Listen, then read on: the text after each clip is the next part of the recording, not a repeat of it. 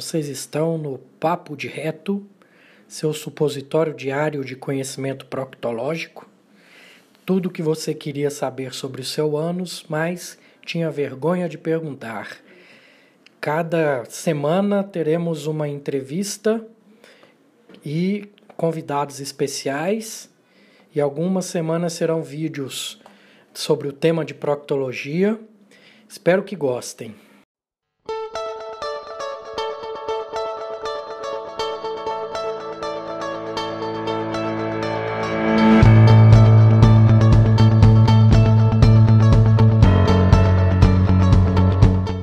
Boa noite, meu amigo. Fala, garoto. Tudo bem contigo aí? Tudo Chegado ótimo. Tá friozinho aí? Cara, Blumenau, tá... né? Nossa, Balneário Camboriú. Camboriú. Camboriú. Um calor, você não tem noção, cara, esse inverno. Esse ano tá meio atípico, né? Mas olha, calor assim, domingo teve praia com as restrições básicas, mas teve praia. Então aqui estamos ainda esperando o inverno chegar. E quando chega, chega bonito, viu? É, Brasília tá frio. Tá frio? Aqui pra Vamos... praia faz 5 graus, é. caramba. Vamos lá. Vixe, Maria. Tava vendo Vamos lá, a tua outra tem... live, muito bacana, hein? É, não, muito interessante. Vamos dizer, a gente tem que conhecer outras especialidades, né, outros, outras áreas, outros colegas, justamente para quebrar esses preconceitos né, que existem, que a multidisciplinaridade para o paciente. Como, né? Você não é consegue ótimo. resolver tudo, não tem como. Você precisa de ajuda sempre. Isso é muito importante. Exato. Né? Marcelo, temos muitos assuntos, vamos supor, se derrubarem a gente, a gente volta para falar ah. de todos os assuntos, que eu acho são vale todos importantes. São. Valem a pena. Uma hora a gente vai ter que correr, correr e vai explicar mal explicado. Não, pode, não é um bom negócio. Pode, pode falar com tranquilidade, não tenha pressa, viu? Vamos lá. E vamos lá, fala um pouquinho de quem é você, como, como que a gente se conheceu. Esse mundo é pequeno demais, né? Formamos na mesma faculdade, olha, nem olha sabíamos disso. Somos canhotos, não? Somos canhotos. Canhotos. Formados na nossa Uberaba, né? Pô, show de, de, de, de Minas Gerais, você foi para Brasília, é isso, né? Que você comentou, né? Foi, eu fiz residência em São Paulo, é. depois fui para vim para Brasília. Ah, Já dei uma passadinha em Uberlândia na proctologia para vir para Brasília. Ah, eu tive que passar em Uberlândia, mas para fazer o exército, para servir o exército pós-faculdade. Ah, fizemos coisa, né, cara? Então, eu me formei é. lá em Uberaba, né? E aí, o interessante de, dessa parte, porque eu sou ortopedista, tá? Então, eu sou ortopedista, eu sou cirurgião de joelho. Minha especialidade foi para o joelho, né? Então, eu já estou nessa especialidade há mais de 15 anos, né? E o que, que acontece? É cirurgião também, a gente gosta de operar, aquela confusão toda. E o que eu, bom, quando a gente vai ficando velho, a gente vai ficando experiente, né? Então, o que, que aconteceu? O que, que eu comecei a observar no consultório? Ah, da gama de pacientes que a gente atende, 10% tem que operar. Os outros 90% não é cirúrgico o problema, né? Só que desses 10%, 70% não querem, não querem operar. Querem um outro, uma outra opção. E 30% não, não tem opção. Tem que operar realmente, não tem, não tem o que fazer. E aí, o que, que nós, ortopedistas, tínhamos em mão? Fisioterapia, é, medicação para dor, analgésico, opioides, é, a famosa infiltração com corticoide. E eu resolvi o problema do paciente por um período, que era mais ou menos o período que o remédio estava em ação. Então, aí eu comecei a me interessar muito pela área de dor, né? Porque é uma queixa muito comum, principalmente na minha, na minha área. E começou a, a vir o caso de pacientes com dor crônica. Então, o que eu gosto de explicar sempre é o que é a dor aguda e o que é a dor crônica. A dor aguda é aquela dor que você precisa dela, ela te protege, né? Então, ela é o instinto de defesa que você tem. Encostou numa panela quente, você rapidamente tira a mão, é uma defesa, doeu, mas tem que doer, senão você vai, vai se machucar muito mais. E essa dor, ela existe. E aquela história, né? Quando você machuca, você inflama, né? E a inflamação é a resposta imediata do nosso organismo para iniciar a cura, certo? Só que o que acontece? Nós vamos lá e damos um anti-inflamatório. Ou seja, a gente já começou a meter a colher onde não é chamado. Deixa o corpo resolver o problema, mas não, a gente vai lá, um anti-inflamatório e tal. Dá um analgésico para aliviar o sintoma, mas deixa o corpo resolver, tentar pelo menos resolver. Isso a gente já vê desde, não, já adiantando o assunto, desde pequeno, nas crianças. A criança está com 37,5 dá remédio. Né? Não tem que abaixar essa. Gente, a febre não é uma doença, a febre é uma defesa. Então, deixa o sistema. Já, já não tem muito imunológico, porque não tem mais parto normal, é tudo cesariana, tudo, ninguém põe o pé no chão. O sistema imunológico já é horroroso, né? E aí a alimentação da criança é péssima, aí dá um remédio. O coitado do corpo não sabe o que fazer. Quando ele chega na vida adulta, tá todo bagunçado. E aí tem as respostas que a gente está tendo hoje. E a dor crônica é aquela dor que ela se torna persistente. E eu não gosto de falar em, olha, depois de tanto tempo, porque isso depende muito de vários fatores que estão agregados ao paciente. Mas é aquela dor que, olha, faz três semanas, quatro semanas que eu estou com dor e não melhora. Aí já foi, eu, eu já estou ah, numa, numa situação que o paciente já chega com os exames na mão. Porque se ele está com o exame na mão, ele já foi em outro colega antes. E aí ele quer lá saber o que, que eu vou fazer, porque teve um outro amigo dele que foi lá e que melhorou, né? E, e o médico lá quer operar. Mas, pô, essa semana, não, essa semana, eu atendi um, um rapaz, rapaz, estava com problema na coluna cervical, e não era nem aqui de Balneário, mas ele veio porque uma outra colega me indicou, e porque o médico dele, olha, eu não sei mais o que fazer, vamos operar. Aí, primeiro, tá, o que ele vai operar? Começa por aí. Quando você vai abrir o teu intestino, fazer tua cirurgia, você sabe o que você vai fazer. Então, pô, eu vou abrir, se eu achar alguma coisa, eu, eu, eu coloco um parafuso. Aí eu vi o exame dele falou, olha, você tem algumas alterações na coluna, degeneração, mas, cara, se todo mundo fizer, vai aparecer alguma coisa. Eu acho que isso não é cirúrgico. Eu não sou cirurgião de coluna, mas se fosse a minha coluna, eu não operava. Nós temos algumas opções de tratamento. Aí eu falo assim, para não ter perigo, né? De tentativa de tratamento não cirúrgico. Porque não vou dizer que ele nunca vai operar. Mas vamos tentar? Doutor, vamos fazer. Porque o que eu mais quero é, é não, não operar. Porque quando a gente opera, a gente já invade o nosso corpo. Nunca mais vai ser o mesmo. Quando eu falo em joelho, eu falo que você tem o joelho normal, o machucado e o operado. São três joelhos. Então, o joelho direito que operou nunca mais vai ser igual ao esquerdo, né? Então, essas alterações que vão ser geradas tem que ser, tem que valer a pena. Cara, olha, vamos operar porque vai ficar bom, né? Então, essa parte de dor crônica eu comecei a investigar e já puxando o assunto da tua live anterior, a parte emocional é o carro-chefe. Quando você vê que o paciente não tá, não tá legal, não opera, tá? Fala, pô, eu, tô, eu faço tratamento para depressão, não opera, porque vai dar problema. Né? Vai caçar sarna para se coçar. Meu Deus, vai, não vale o, o custo-benefício, vai por mim. E aí o que, que acontece? É, eu vou, o paciente chega lá, eu vou perguntando, ele vai falando da dor dele da coluna, do joelho, do ombro, ele vai falando, ele acabou a história dele, tá legal. Como é que você, você dorme bem?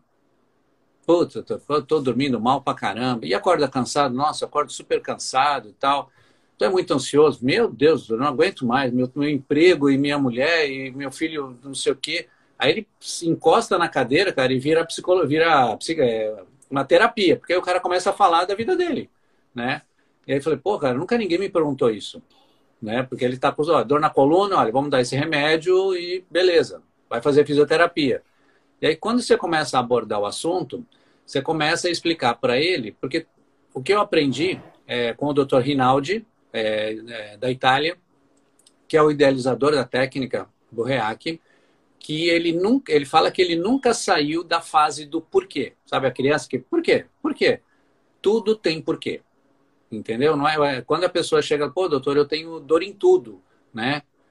E aí falou assim, olha, você não foi sorteada né? E olha, vou dar toda a dor do mundo para você. Algum motivo tem para aquela pessoa ter dor, né? No corpo inteiro. E eu falo, não é normal, né? Ai, doutor, não é normal, porque eu não, não sei mais o que fazer. Então a pessoa já, ali ela já desanimou, né? Porque olha, eu já desisti porque a frase clássica, olha, eu tenho que me acostumar com isso, porque é assim mesmo, é porque você está velha, isso é coisa da data de nascimento avançada. Então, é, é, eu, eu não, não, me conformo quando eu falo, olha, é, você ficou velho. Cara, se fosse assim, estava todo mundo doente. Marcelo, é o tal do é o tal do idiopático, né? Você ah, não sabe o que, que é, é idiopático. É, eu vou chegar, depois você me lembra, é, tem, sabe a escoliose, que é o desvio de coluna, né? Existe a escoliose de origem idiopática. Tá. Do nada, ela resolveu ficar torta? Tem que ter um motivo para aquilo, tá? E aí eu fui Exato. me interessando muito pelo assunto, e comecei a estudar a parte de dor, dor, mas o que, que faltava para mim? Alguma coisa a mais, porque eu só tinha remédio, eu só tinha infiltração. Olha, lançou um remédio novo, etc e tal. E eu não sou muito do hábito de dar antidepressivo, ansiolíticos, além de não ser minha área, né? Alguns pacientes já chegavam com esse remédio na mão, já estavam sendo prescritas porque tinham o, o, o problema da, da parte psiquiátrica associada. Em 2009, eu, eu peguei ali, você falou de uma epicondilite, né? Que você estava com a epicondilite. A tua era medial ou lateral de tenista? É do tenista. É, a minha era mais chique, a minha era de golfista, que é de lado de dentro. Só que o problema é que a minha dor tinha dois anos. E eu vou te falar, eu fiz osteopatia, eu fiz infiltração, eu fiz PRP. Cara, eu fiz tudo é, eu tava falando, meu, vamos operar, arranca esse tendão daqui, porque eu dormia com o cotovelo para fora da cama, tá? Eu não conseguia encostar o, o, cotovelo, a parte interna, no colchão. Tava assim, surreal. E eu fazia prótese de joelho, que é funilaria e pintura, né, cara? É serra, é martelo. Cara, eu saía da cirurgia carregando o braço. Era. Meu, tava insuportável a situação. Em novembro, eu fui convidado por um colega que fornece material de, da, da, cirúrgica aqui para o hospital, que nem é meu fornecedor nada, mas a gente era amigo. Ele, Palmo, Codia, tem um cara aqui, eu trouxe um pessoal da Itália, vai fazer uma palestra aqui, eu só liguei para você, cara. Porque é o único que eu considero na cidade. Você vai lá ver eles, né? Falei, lógico, né? Vamos lá, né? Aí eu cheguei lá, a gente chegou caindo de paraquedas, né?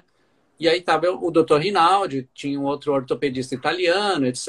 E eles começaram a apresentar uma, uma técnica. Só que ele começou a dar palestra em italiano. Aí tinha um outro cara que veio com eles que traduzia. E a gente estava tentando entender o que ele estava falando. Cara, mas era muito fora da casa. Era meio sexo dos anjos e tal. E era uma segunda noite.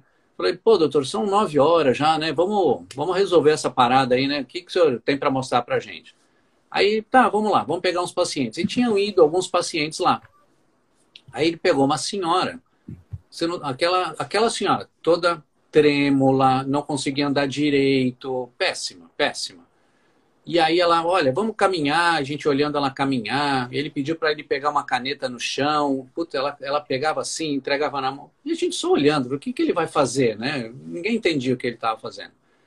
E aí falei, então vamos deitar duas pessoas colocaram essa mulher na maca, porque ela não conseguia subir direito. E ele foi e aplicou uma técnica, chama, hoje a gente tem, porque na hora a gente não sabia o que estava acontecendo, que é uma tecnologia italiana, chama-se REAC. Ok. Então ele pega uma caneta que ele aplica no ouvido. É uma caneta que é ligada a um aparelho, certo? E ele encostou no ouvido da mulher. Fez uma, emitiu uma terapia lá, e pediu para ela se levantar sozinha. E a gente ficou olhando, né? Aí essa mulher levantou, colocou o pé no chão. Quando ela colocou o pé no chão, ela começou a chorar. Falei, é golpe. Você pegar dinheiro, isso não existe. A gente ficou olhando onde tinha câmera na sala é, tal. Né? Isso aí é, é igual a Igreja Universal, é, lá as igrejas. Igreja né? Universal, é, beleza. Milagre. Aí ela foi abraçar o fisioterapeuta dela. Aí, falou, aí o cara falou: você não tem que me abraçar, você tem que abraçar ele. Aí ele foi, abraçou, todo mundo começou a rir, aquela ali. Falei, gente. Aí eu fiquei olhando. Aí a mulher andou, voltou, a mulher estava ótima, como se, meu, estava perfeita. Eu falei, gente, que, que troço, que, que é isso? E aí foi uma outra, um outro rapaz, é, amigo meu, que estava com dor no joelho. Aí ele pediu, olha, baixa, levanta, olha, tem dor, tem dor. Aí ele foi lá, deitou, fez a terapia. Nossa, melhorou. Eu falei, como melhorou, cara? Não, tô te falando, cara. Aí comecei a ficar invocado. Aí falei, doutor, desculpe. Vamos dar licença. Eu tenho uma dor no meu braço. tem dois anos, assim. Aí ele foi lá e apertou o cotovelo. Falei, putz, doutor, tá louco, cara, dói muito. Faz força, não consigo, cara, tá doendo demais e tal. Não, não, show, deita aí. Você tem condilite, teu braço tal, explicou, explicou. Deita aí. Ele foi lá e fez a terapia em mim. Aí eu levantei. Senti nada, tudo normal. Quando eu levantei, eu coloquei a mão no meu braço. A minha, eu, eu, eu lembro disso, eu arrepio até hoje. Eu coloquei a mão no braço, eu não tinha mais a dor. Aí eu fazia força, a dor sumiu. E eu falei, como assim? Não estou entendendo. E aí, aí eu fiquei maluco, né? Aí eu falei, gente, é, tipo, acho, é, é, isso que eu quero, né? Foi em novembro de 2009. Aí eu cheguei em casa, fiquei até três horas da manhã olhando o site da clínica dele, fui atrás de artigo para ver, fiquei alucinado, né? Isso foi em novembro de 2009. Janeiro de 2010 eu estava na Itália. Eu não sabia nem o que eu estava fazendo. Falei, mas eu, sabe quando você. Eu vou. Não sei nem o que está acontecendo, mas eu, mas eu vou. Então eu fui lá. Estávamos em quatro brasileiros que foram. Foi o primeiro curso é, da tecnologia REAC para brasileiros. Em 2010. Nós estamos em 2020. Aí eu vou. Cara, aí ele começou a mostrar o que, que é o negócio. Então a terapia em si, ela tem uma filosofia. Isso que é o mais louco. Porque o Dr. Rinaldi ele é formado pela medicina oriental, ocidental, ele é neurologista, ele é físico, ele não é certo. Tá? É o tipo do cara que. Não é, não é. é, é você vai adorar ver ele falar. Porque quando ele, quando ele fala, você para e aproveita, porque é, é raro. Eu, eu, não sei, eu não sei se ele foi no congresso em Uberlândia foi de medicina isso, integrativa. Da, da... Eu vi a palestra dele. Eu vi. Conheceu Excelente. É louco, né? É, é, ele tem uma visão. E o problema da visão dele, que é totalmente contra o que a gente aprende. Aí, você, aí começa a acender uma luz. Então, nós formamos em Uberaba. Excelente faculdade. Mas se a gente parar para analisar, a faculdade de medicina, qualquer uma delas, é uma faculdade de doença. Você aprende a, bioquímica, fisiologia, legal, e muito mal, porque é segundo ano, você quer ir para o hospital, vestir branco, você quer virar médico, né? Mas você esquece que a, a, a parte mais importante está lá pelo segundo ano, né? Aquela, aquela coisa toda. E aí você começa a aprender o nome das doenças, você começa a aprender como é que é os sintomas, que exame físico faz, que remédio dá, que cirurgia que faz para isso, né? E você sai da faculdade, vai para ambulatório, etc e tal, e vira médico de doença. Essa semana que passou, eu estava vendo uma, uma, uma live do Sorrentino com o Fábio Costa, que é um ortopedista de Salvador. E ele é cirurgião de joelho, só que ele não opera mais, né? E aí ele falou um negócio que quando ele falou me caiu a ficha, que eu nunca tinha me ligado. Eu faço parte da Sociedade Brasileira de Cirurgia do Joelho. Então não é uma, uma, uma sociedade que trata o joelho, é uma sociedade que opera o joelho. Entendeu? E aí você vai no. Vai, cara, eu falei, sabe quando cai a ficha? Eu falei, cara, não é possível. Aí quando você vai ver as palestras, é, tratamentos de complicação da prótese de joelho, como tratar a dor crônica pós-cirurgia de não sei o quê. Como, como, cara, é só a cirurgia e como tratar as complicações das cirurgias. Então, assim, eu tenho que ir no congresso porque a gente tem que ir no congresso, mas não tem muita novidade ali para mim. Então, o Dr. Rinaldi passou a seguinte situação para nós. Tudo que nosso corpo realiza, ele realiza porque ele precisa fazer, ok? Então, nós somos um sistema, você sabe muito bem, nós trabalhamos em equilíbrio, perfeito? Então, você estava conversando com o colega Youssef, né? Então, ele falando muito do sistema de defesa, etc e tal. Então, é o famoso sistema de luta e fuga, tá? Então, esse sistema de luta e fuga, como é que ele trabalha?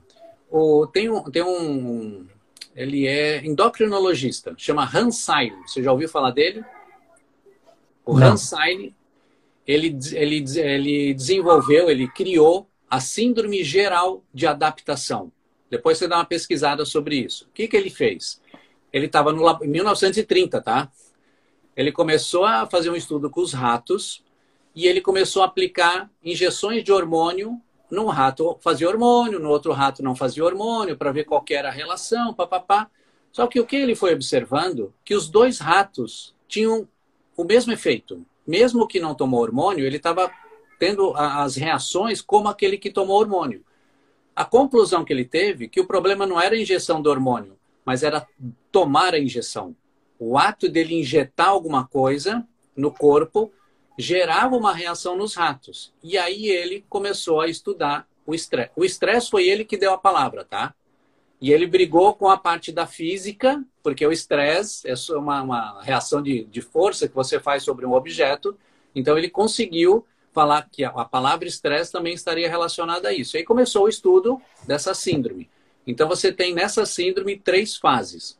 A fase de alerta, que é a fase que você é agredido, é a fase de que você tem que se defender. Se você não volta dessa fase, você entra numa fase de resistência, que é aí onde acontece tudo, as pressão, a hipertensão, depressão, ansiedade, etc. Você entra numa fase de é, fadiga, né? Você, meu, deu, o corpo falou, não aguento mais, e aí ele toma uma, uma atitude mais radical. Aí infarta, AVC, Alzheimer, então ele entra numa fase que foi para ele, né? Então aí isso é o que se baseia. Então, quando a gente entra em equilíbrio, pressão 12 por 8, temperatura 36, você está naquela tua homeostasia básica ali. Quando você é ameaçado, você sai dessa zona de conforto. E quando eu falo ameaçado, você não precisa ser agredido. O erro que, das pessoas é que elas acham que o estresse é você ser nervoso. Né? Pô, você é um cara estourado, briga com todo mundo. O estresse ele é ambiental. Ele está onde você está. Então, no teu ambiente de trabalho, a gente, no nosso caso, uma cirurgia difícil, pô, deu uma complicação, você passa um aperto. É, em casa, problemas de relacionamento, alguém doente, perdeu alguém próximo, a dor, né? Então, são condições de estresse diferentes. Só que o nosso organismo vê todas elas da mesma maneira. Você foi ameaçado. E quando a gente é ameaçado, nós despertamos a um instinto que é de sobrevivência. E isso é normal. Se você não tiver isso, você vai morrer. Então eu falo para o paciente, pô, aquele, aquela senhora, né? Falei, só a senhora sabe o que a senhora passou nessa vida. Ah, doutor, a senhora nem sabe como é que foi a minha vida. E aí falou assim, ó, a senhora sobreviveu, né? A senhora está aí até hoje, né? Sim, sim. Só que essa sobrevivência tem um preço. E a senhora está pagando esse preço hoje. O corpo deixa a senhora viva, mas ele cobra também. Então, o que, que acontece? Você é ameaçado, você sai dessa fase de equilíbrio, né? E o corpo. É, acabou a briga. Vamos supor que acabou a briga, você está ficando mais calmo e tal. O corpo, o que, que ele está fazendo? Ele está retomando o equilíbrio. O nosso organismo, ele é feito para estar em equilíbrio. Se você tiver com calor, você vai suar, se tiver com frio, você vai tremer. Ele toma providências para manter esse equilíbrio. O que, que acontece? Quando você não tem esse controle, você desequilibra, você tenta equilibrar, você não consegue, desequilibra de novo, tenta de novo, você vira num ciclo de tentativa e erro. E aí o que acontece? Essa incapacidade que você tem de recuperar o seu equilíbrio vão gerar uma série de consequências, ok? Essas consequências é hoje é o que a gente chama de doença. Então, se a gente parar para pensar, a maioria das doenças você não se contamina com elas. Né? Você não tem vírus da hipertensão, vírus do colo irritável, você não tem, sabe, você não tem vírus da depressão, você não tem, ah, me contaminei com o vírus da diabetes. Não tem isso. o pessoal, o que, que é? É muito simples. O nosso corpo é uma máquina né? É, uma, é perfeita, todo mundo fala que o corpo humano é perfeito. Como qualquer máquina, se não funcionar direito, vai dar um defeito. E aí você vai lá e toma o remédio do defeito, né?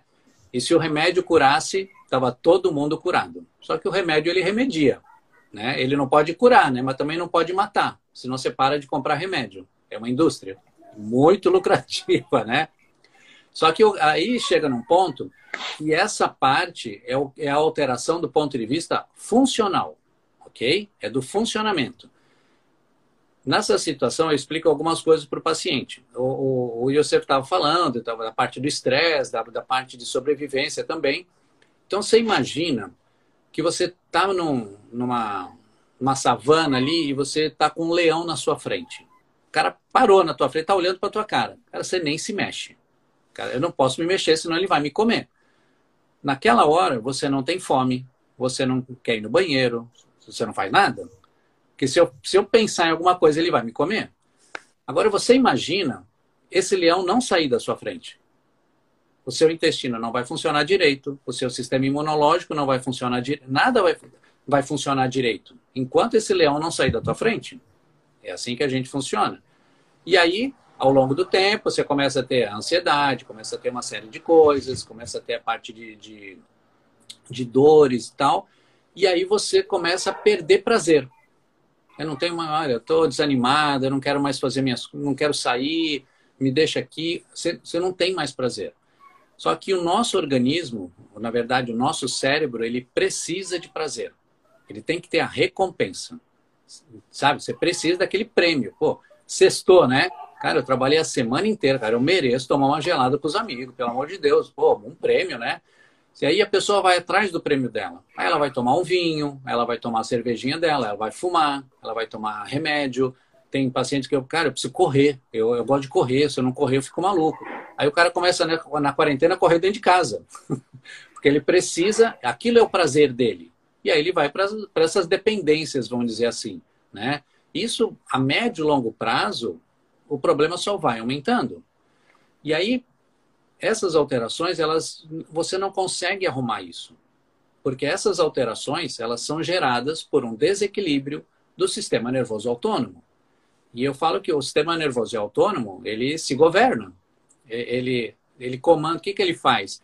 Ele cuida de tudo no seu organismo que te mantém viva, vivo, só que você não controla.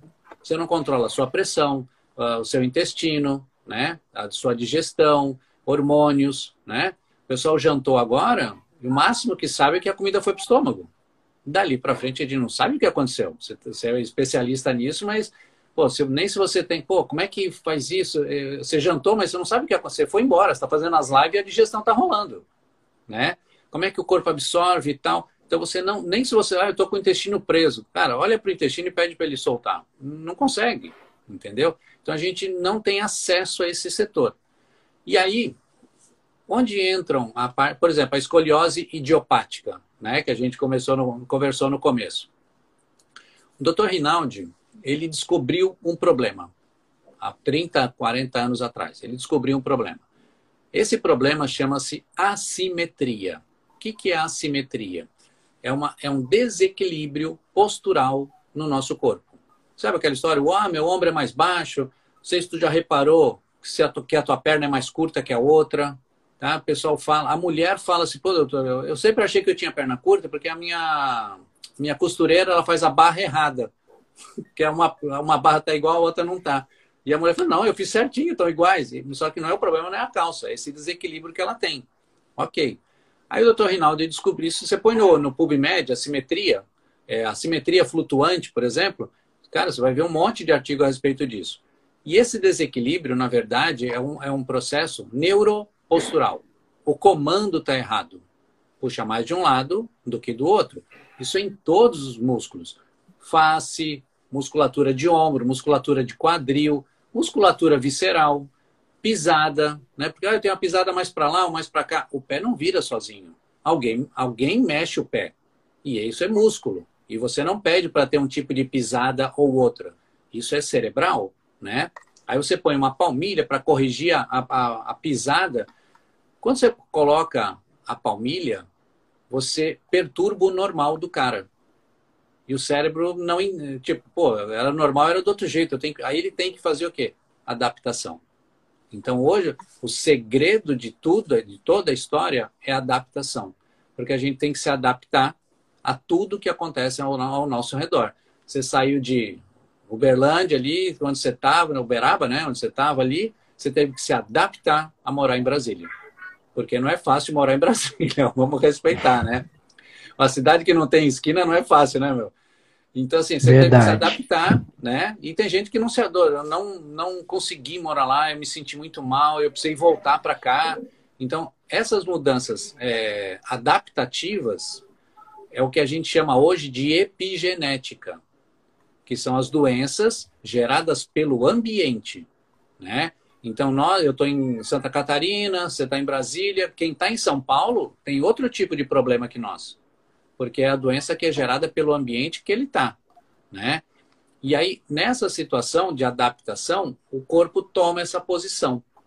Aí eu, tá, doutor, se eu tenho a perna curta, por que, que eu não manco? Se a minha perna é mais curta que a outra. Porque essa, esse desequilíbrio é o que a gente falou, que eu falei, ele é flutuante. Você vai para cima e vai para. Quando você anda, você faz isso aqui. Às vezes a gente não percebe, a gente é mais novo, etc. Mas se você pega uma pessoa de idade, parece que ela balança quando ela anda. Você vai olhando aquela senhorinha, ela está balançando, e se você pergunta para ela, ela tem medo de cair, ela tem uma insegurança, sempre está de bracinho dado com alguém, está com a bengalinha e tal.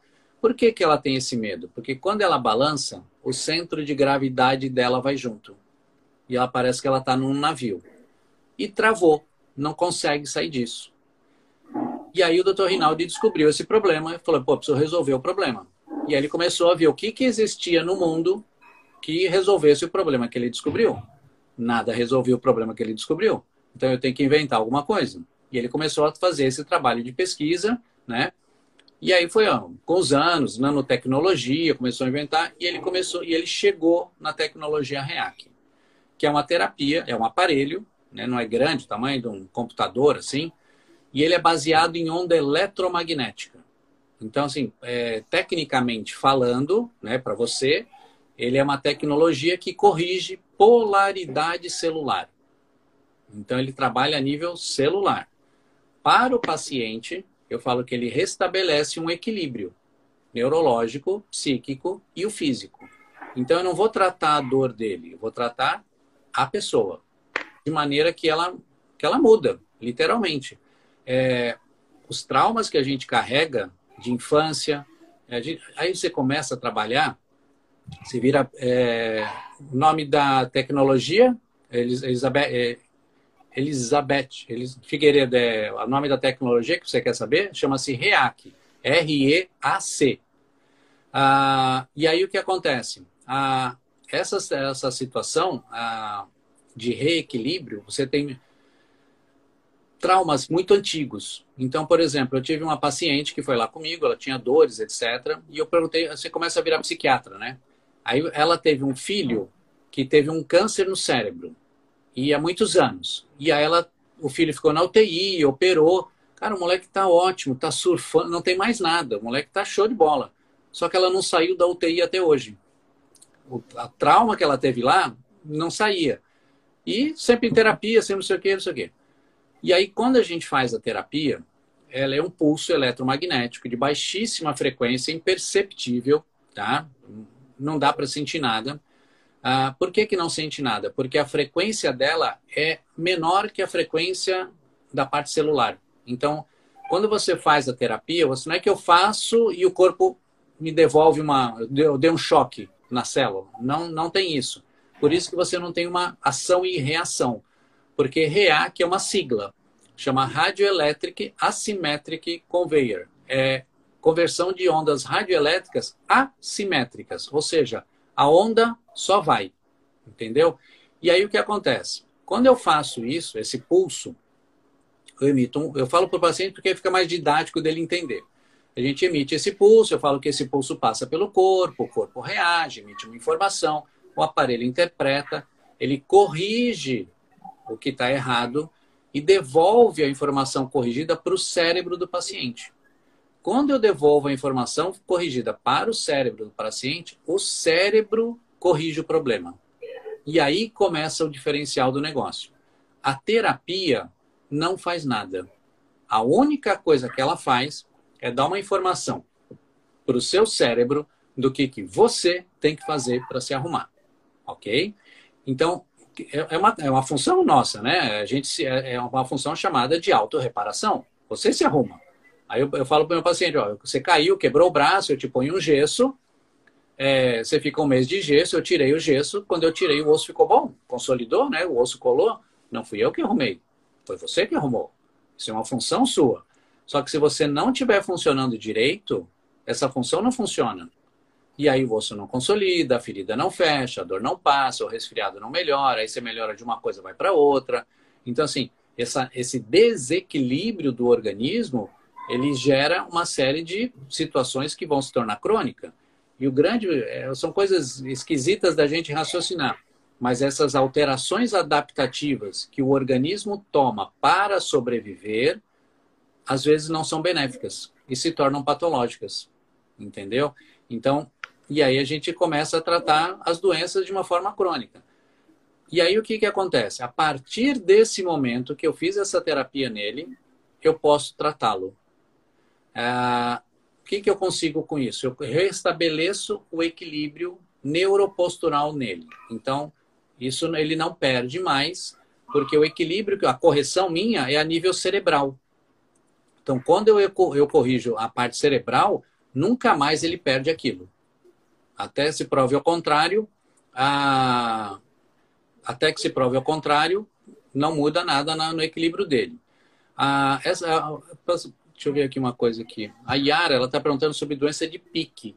A, Yara, eu não tenho certeza. A doença de pique é uma doença neurológica? Você pode me esclarecer? Eu não tenho lembrança agora do que, que seria a doença de pique. E aí o que, que acontece? A gente, a partir desse momento, é como se eu devolvesse o, o paciente para um estado original, antes do problema acontecer. Quando eu, desenvolvo, quando eu devolver ele para um estado original, o corpo volta para o estado original. Nunca mais perde. E aí eu posso tratá-lo. Eu, eu, faço uma analogia com o computador. Sabe quando você está lá e trava o programa? Puta, travou o programa, não tem o que fazer, não, não tem como mexer no programa. E aí eu vou, reinicio o computador, certo? E ele destrava o programa e eu posso mexer. E aí eu consigo começar a tratar o paciente. Como é que eu trato ele? Aí nós fazemos um ciclo, outra, outra colega pediu a, essa informação, e aí nós iniciamos um processo de neuromodulação. Nesse processo de neuromodulação, ele é um ciclo de 18 sessões, tá? Quando a gente fala as 18 sessões, ah, posso fazer 15, posso fazer 10? são 18. Então, nós já pegamos o, o, a, cama feita, né? Porque aí o doutor Rinaldo, com todas as pesquisas que eles já fizeram lá, eles já descobriram, ó, tem que ser 18. Uh, ah, o intervalo entre as sessões, elas têm que ser no mínimo de uma hora e máximo de 15 dias, tá? Então, eu posso fazer quatro sessões, e o máximo de quatro sessões por dia. Só que aí, essas 18 sessões, eu vou fazer em sete pontos do ouvido. Cada ponto é um sistema. Vou para a parte do estresse, ansiedade, parte renal, cardiológica. Marcelo, a questão, a questão de ser no ouvido é pela conexão mais próxima que o ouvido tem com o nervo vago? Olha, eu, não, eu nunca perguntei essa relação a ele, mas a gente sabe que tem a auriculoterapia, tanto que o, o primeiro ponto, que é o do estresse, é o Shimen, que é igual ao da acupuntura, né? Ah, então é, ele, ele usou os pontos da acupuntura para fazer achar os pontos no ouvido? Na real, se a gente for ver o mapinha da auriculoterapia, não sobra quase nada de, de espaço ali no ouvido. Então, assim, por coincidência, pode ter proximidade com algum dos pontos, né? Mas não que ele se baseou na acupuntura para localizar os pontos. Tanto que o ponto, esse o primeiro que ele faz, que é o, o da, do realinhamento postural, ele levou 10 anos para achar o ponto. Então não foi uma coisa de, um, uma hora para outra. Então ele fez um trabalho com mais de 500 pessoas para achar esse negócio. E eu, e eu, pior que a terapia é rápida, eu passei, pô, só isso. Falei, não fala isso para ele que vai ficar meio nervoso.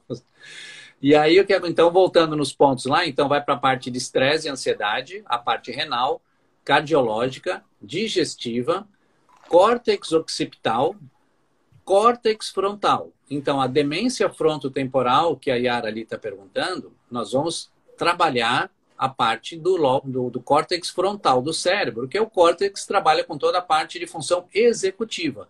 Concentração, previsibilidade, memória, organização, é onde a gente trabalha o déficit de atenção, principalmente. Tá?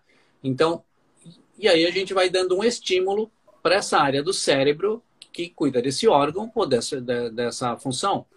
E a gente vai dando esses estímulos e gradativamente vai ocorrendo uma correção dessas funções. Tudo é individual, cada paciente é cada um e cada um vai ter um resultado. Ah, então, quantos ciclos eu preciso fazer? Porque aquela primeira sessão você não repete, mas os ciclos você pode repetir. Só que os ciclos, o que, que acontece? Você faz a última sessão, a 18 oitava, eu falo que acaba, mas não termina porque a gente faz ali a última sessão, ela não é automática, né?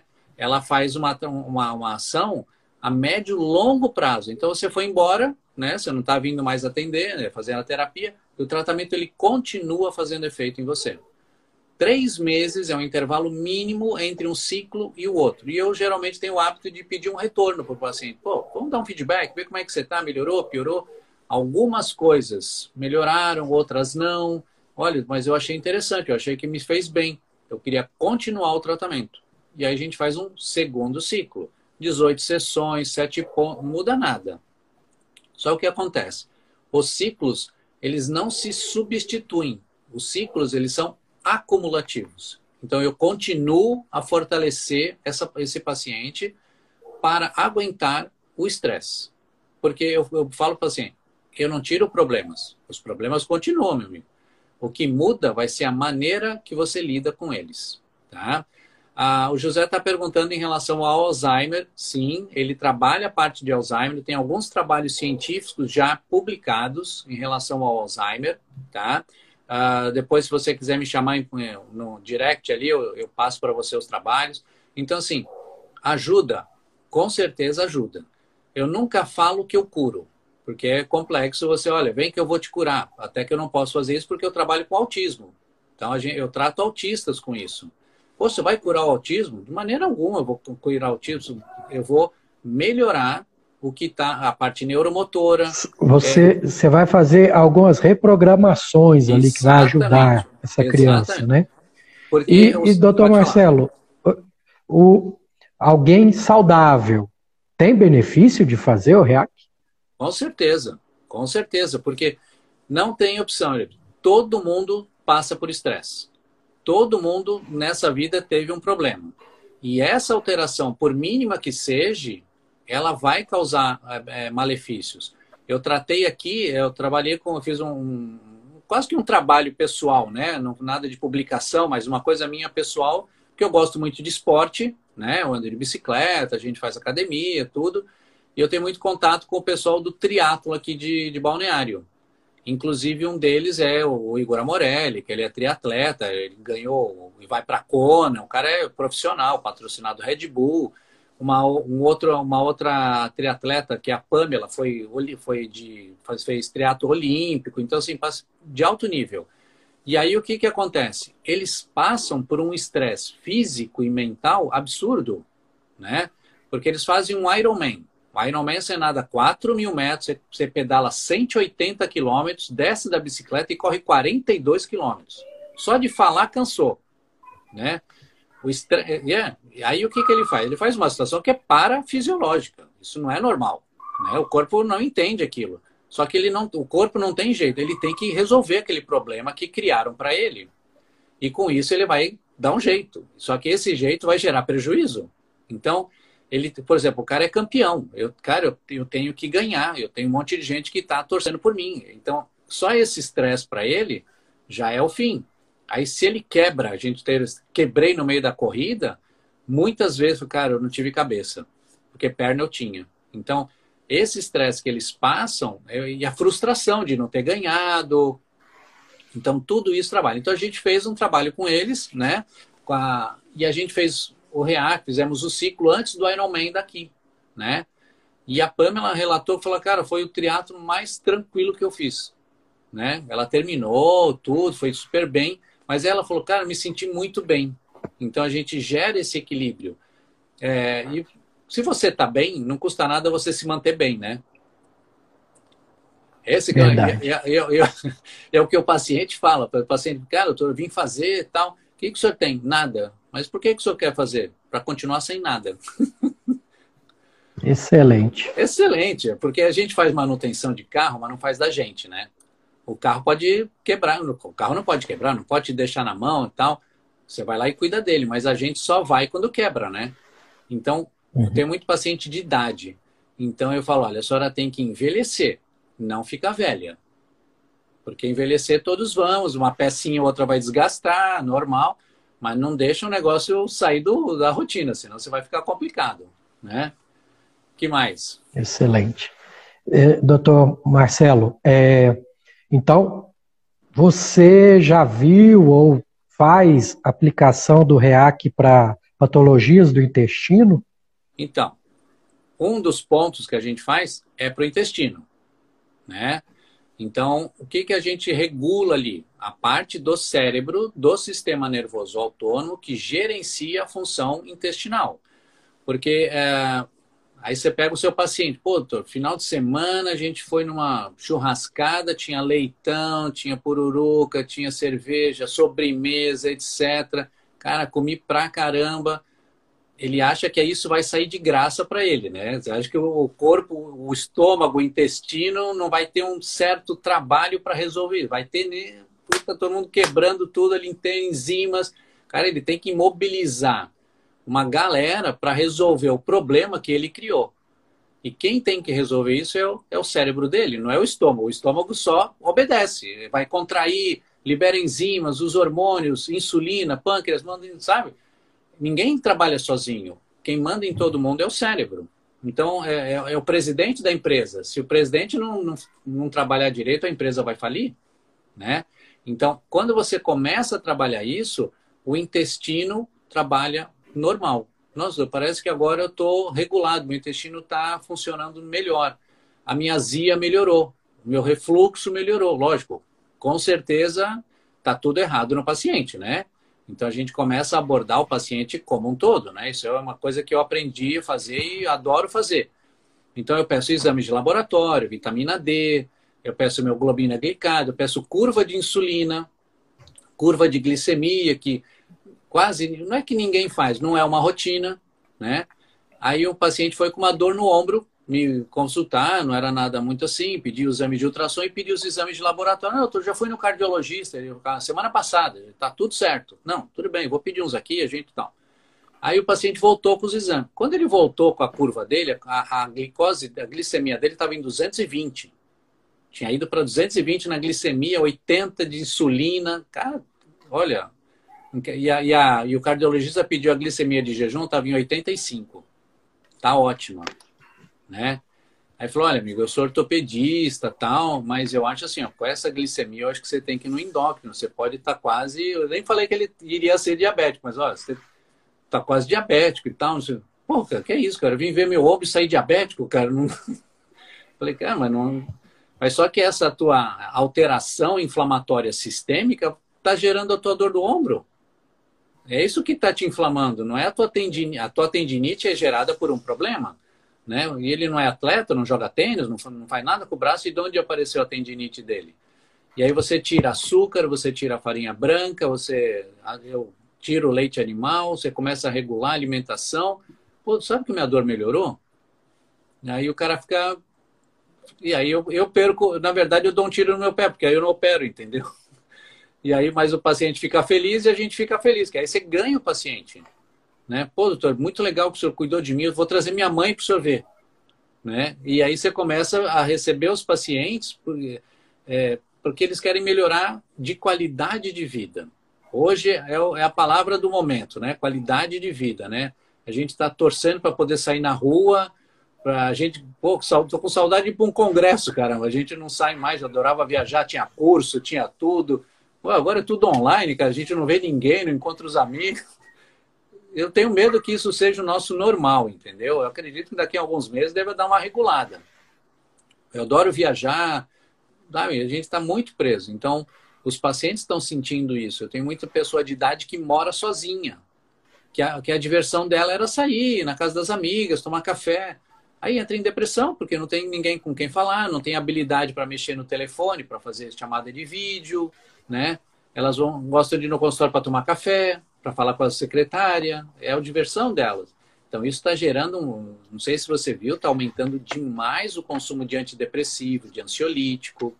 A, a, suicídio, né? Está aumentando muito suicídio. Vai vir, a, a gente fala que tá, vai vir a quarta onda. Né? A quarta onda vai ser a, a onda de depressões e, nossas crises que vão, pânico.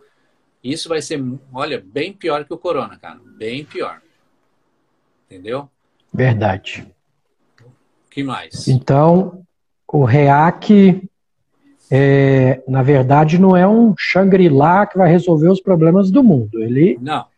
ajuda na reprogramação num paciente que já está buscando melhora de qualidade de vida.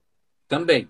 Aqui, como eu te falei, eu trato autismo. E aqui em Florianópolis tem um colega que é o Dr. Rogério Rita. Rogério Rita é uma das maiores autoridades de autismo no país. E ele queria saber qual que é essa história.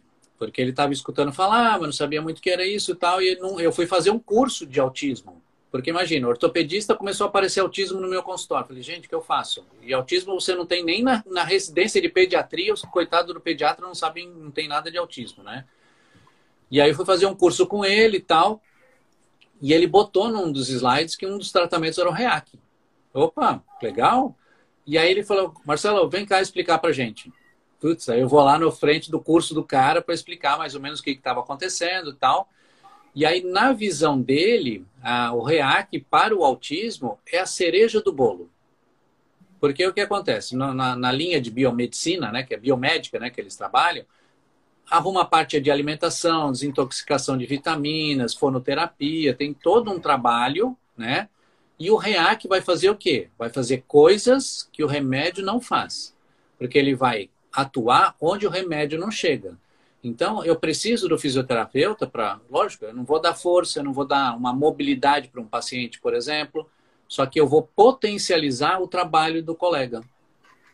Então, se você tem um paciente, pô, cara, Marcelo, eu estou com um problema com o colo, assim, o paciente não melhora, já fiz Isso. tudo. Eu, eu, eu ia dar esse exemplo. Alguns pacientes, mudei hábitos, e nutracêuticos, e não melhora o intestino irritável, segue com ou diarreia ou obstipando. O REAC vai me ajudar nessa programação. Vai. Vai, vai porque. E o mais interessante é que você não precisa da colaboração do paciente. O tratamento acontece ele querendo ou não. Porque nós imaginamos um sistema que ele não tem controle. Né? E aí, como eu trabalho com a pessoa de idade, a gente vai lá atrás, a filha atrás, né? Eu vim trazer minha mãe, assim, assim. A gente vai lá e começa a tratar a paciente. Aí ela volta depois, melhorou. Nossa, como a senhora está melhor, como é que. Ai, doutor, estou mal, não estou bem, o tratamento não, não resolveu. Aí eu falei, como não, doutor? Ela está ótima, está andando para tudo que é lado. Só que ela não pode falar que está boa, porque senão param de dar atenção para ela. Entendeu? E ela dá uma, dá uma fingida que não ficou legal. Mas não tem opção. É, às vezes, é, eu trabalho com um processo muito complexo que é expectativa que o paciente, olha, doutor, vim aqui porque o senhor é minha última esperança. Isso é muito complicado. Porque se eu não, não resolver do jeito que ele quer, eu vou ser outra frustração para ele. Então, a primeira coisa, olha, meu amigo, não é milagre, não tem mágica, não tem nada disso. O tratamento funciona, é maravilhoso, só que tem o seu tempo. E é seu esse tempo. Não, não queira, ah, eu quero fazer tudo em uma semana para resolver. Não tem jeito. O, tempo de tratamento é seu. É, é, você tem a velocidade de resposta. E às vezes eu vou precisar de dois, três ciclos. Nós estamos falando de um ano, um ano e meio de tratamento. E é, eu peço, olha, o paciente vai ter que ser paciente. Né? Não, não tem opção. Né? A Janine está perguntando, ansiedade, sim, trabalha muito bem. E a parte de hérnia de disco, para ter uma parestesia, Janine, já deve ter alguma compressão de raiz, alguma coisa nesse sentido. Nesses casos, o que, que eu tenho feito bastante? Eu faço a parte de, do REAC, que ajuda. O REAC ele é, é baseado em protocolos. Então, esse tem o primeiro protocolo, que é o que a gente faz na consulta, que é o realinhamento. O segundo protocolo é esse que a gente conversou até agora, que é o de neuromodulação. Você tem um, eu tenho um terceiro protocolo, que aí é diferente. Ele é de bioestimulação. Aí é, aí é outra situação. Eu coloco um alumínio especial na região da coluna, por exemplo, e aí eu ligo uns eletrodos, uns jacarezinhos, né, nessa região do alumínio, e ligo o aparelho. Em vez de dar sete estímulos no ouvido, ele dá 100 estímulos naquela região que o alumínio está em contato. Só que ali vão ser emitidas ondas eletromagnéticas, tal. só que não atua na pele. Ele vai a nível celular. Então ele, ele trata de dentro para fora e melhora muito a recuperação tecidual e resolve e ajuda bastante no caso de dor. Em alguns casos de hérnia, eu tenho trabalhado muito com terapia celular. Então isso é muito legal, porque aí a gente vai na área paradiscal, aí eu faço as aplicações, elas são guiadas por ultrassom. Então a gente consegue com a parte de biológicos tratar essa região. E aí potencializa o tratamento, porque seja lá o que você fizer na, na, na articulação, aplicar ácido hialurônico, que a gente faz muito, eu estou dando um estímulo para aquela região, para aquela articulação. Quem tem que resolver o problema é o organismo. Se o organismo estiver bem, a resposta ao meu tratamento vai ser muito melhor. Né? Então a gente, como o colega lá falou, é, um, é uma receita de bolo. Vamos dormir, vamos nos alimentar bem, atividade esportiva, controle de estresse. Então isso não é um, uma, uma, panaceia, não é uma coisa modismo. Cara, isso é, um, é o que tem que ser. Se você não fizer isso, não tem como funcionar direito. O cara que se alimenta mal, come mal, ele fuma, ele bebe, ele não quer ter um. Não vai, você acha que não vai ter um prejuízo? Você acha que o corpo não vai dar uma reclamada? É, eu já, eu já converso com o paciente. Se ele fuma, já não tem jeito. Ele não está buscando saúde. Não. não. tem conversa. Primeira coisa, a saúde como um todo, mas eu, como eu falo, saúde intestinal, né? Uhum. É tirar esse cigarro. Porque não tem como um falar de saúde com cigarro na boca. Quer ver um detalhe? Você sabe por que, que ele fuma? Para respirar. É uma fuga para respirar? Você já viu o cara fumando? Ele, pô, cara, deixa me dar um tempo, vou, vou fumar meu cigarro. Ele sai de onde ele está, vai para o canto dele e vai, fum, vai fumar. Ele vai, vai se acalmar. Então ele vai respirar. Às vezes, se, se trocasse por um exercício respiratório, teria o mesmo efeito. Não, hoje você com, com, com o relógio da Apple tem hora aqui que ele respirar. Ele te lembra de respirar. então, a gente não respira.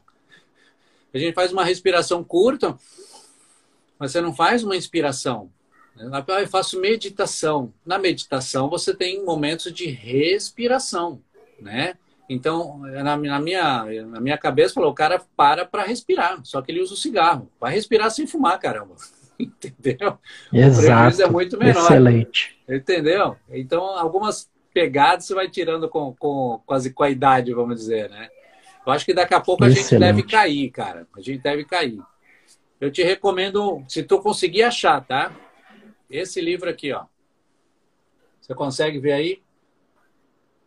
Por que as zebras, Por que as zebras não têm úlceras? Olha. Chama, é, depois Excelente. você procura. É o Robert Sapolsky. Sapol, Roberto, depois eu te mando um direct ali. Eu demorei um tempo para achar esse livro. Não existe mais o livro, teoricamente. Eu achei no Mercado Livre, né? Comprei usado. Ele é. Por que, que a zebra não tem úlcera? Essa é a pergunta. Se você vê o canal do Discovery, tem as zebras e tem o leão, perfeito? Tá todo mundo de boa. Hora que o leão ataca, sai todo mundo correndo, né? E o leão vai lá e pegou uma. Quando ele pegou uma, as outras param e continuam a, continuam a pastar. Ele não vai me pegar, já pegou. Eu não preciso continuar correndo. Então, a luta e fuga da, a luta e fuga da zebra é só aquela fase de alerta. Então ela não tem úlcera, ela não tem estresse. Quando você vê uma, uma, uma zebra sem, úlcera, sem, sem lista, é porque ela está nervosa, cara. Pode ficar tranquila. Né? Exato. Não preocupa se cair, não, Marcelo. Se cair, eu salvo e a gente entra de novo para terminar nossos assuntos. Fica tranquilo. Tá bom, eu fico, eu estou por aqui, estou à tua disposição. O que mais então, você pronto. tem dúvida? Acho mais que, alguém, alguma que, questão? Acho que um dos assuntos que a gente até separou para abordar, que você até já pincelou bastante, é. a questão da, da influência da dor na qualidade de vida. Né? Ninguém consegue ter qualidade de vida hum. tendo dor. E além do REAC, quais outros arsenais é, que você tem para ajudar um paciente com dor. Porque eu, eu preciso de arsenais para cuidar dos, dos, meus intestinos irritáveis, etc. Uhum. Deixa eu ver o que, que você usa, se eu consigo aplicar também. Tá. Olha, o que a gente começa a sair muito da curva, né? Começa a, a sair bem ali. E aí eu comecei a trabalhar com uma outra técnica é, chamada de terapia neural. Não sei se você já ouviu falar disso. Já ouviu falar? Já ouvi falar, já. Então, a terapia, eu, cara, eu fui lá para Córdoba, né, na Argentina, com, com o Andreas Peralta. Eu faço há cinco anos já, né? E até hoje eu me surpreendo demais com os resultados. Mas a neural é muito interessante. Eu, é, eu entendi, é a mesma coisa, tem uma filosofia em cima disso, mas a, a mecânica do negócio eu ainda não consegui entender muito bem, tá? Quando eu fui para Córdoba para fazer o curso, é um curso de uma semana, você fica duas semanas na verdade, você fica uma semana num mês e uma semana no outro. Cinco dias, imersão. E como é que ele trabalha? Ele de manhã ele faz aula e à tarde ele faz prática. Só que a prática é entre os alunos. E aí o que, que a gente faz? Ele fala, ó, eu e você, nós sentamos um na frente do outro e os outros alunos ficam vendo. E aí você, tá, conta a sua vida para ele. Aí você começa a contar com minha vida. Minha infância foi assim, eu quebrei a perna, meu pai saiu de casa, a minha mãe bebia, e sabe, aí depois eu casei, minha mulher me traiu, aí eu tive que ir embora, sair da minha cidade porque era vergonhoso, sabe? Você começa a contar toda a história, né? E eu perdi um filho, eu, eu fui abusada na infância, você começa a contar tudo. Quando você conta tudo, Aí ele vira, bom, já sabemos a história dele.